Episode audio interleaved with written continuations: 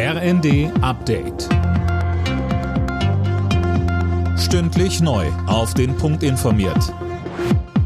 Ich bin Daniel Stuckenberg. Guten Abend. Bayerns Ministerpräsident Söder und CDU-Chef Merz machen sich weiter für eine Laufzeitverlängerung der verbliebenen AKW in Deutschland stark.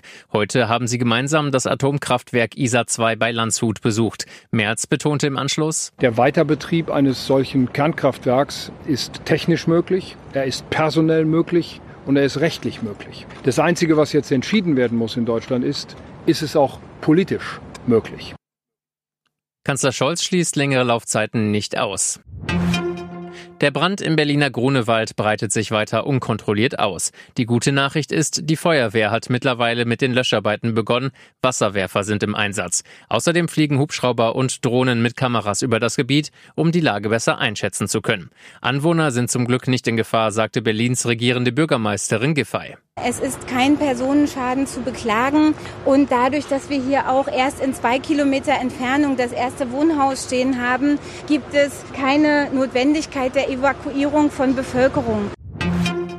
Gerade jetzt, wenn es warm ist, zieht es viele zum Baden an den See oder ans Meer. Die Deutsche Lebensrettungsgesellschaft weist jetzt nochmal darauf hin, besonders aufzupassen. Denn eine erste Zwischenbilanz zeigt, in diesem Jahr sind schon fast 200 Menschen in deutschen Gewässern ertrunken. Die Präsidentin der DLRG, Ute Vogt. Wir empfehlen deshalb nicht in völlig unbeaufsichtigten Seen zu baden, auf jeden Fall nicht alleine hinzugehen und auf jeden Fall Flüsse zu meiden, denn die bergen häufig die völlig unterschätzten Gefahren. Eine angeblich spektakuläre Aufnahme des James Webb Weltraumteleskops hat sich als Fake entpuppt. Das Bild zeigt keinen Stern, sondern eine Scheibe Chorizo-Wurst. Der Urheber, ein französischer Wissenschaftler, gab jetzt zu, er habe sich einen Scherz erlaubt, aber auch vor Fake News warnen wollen.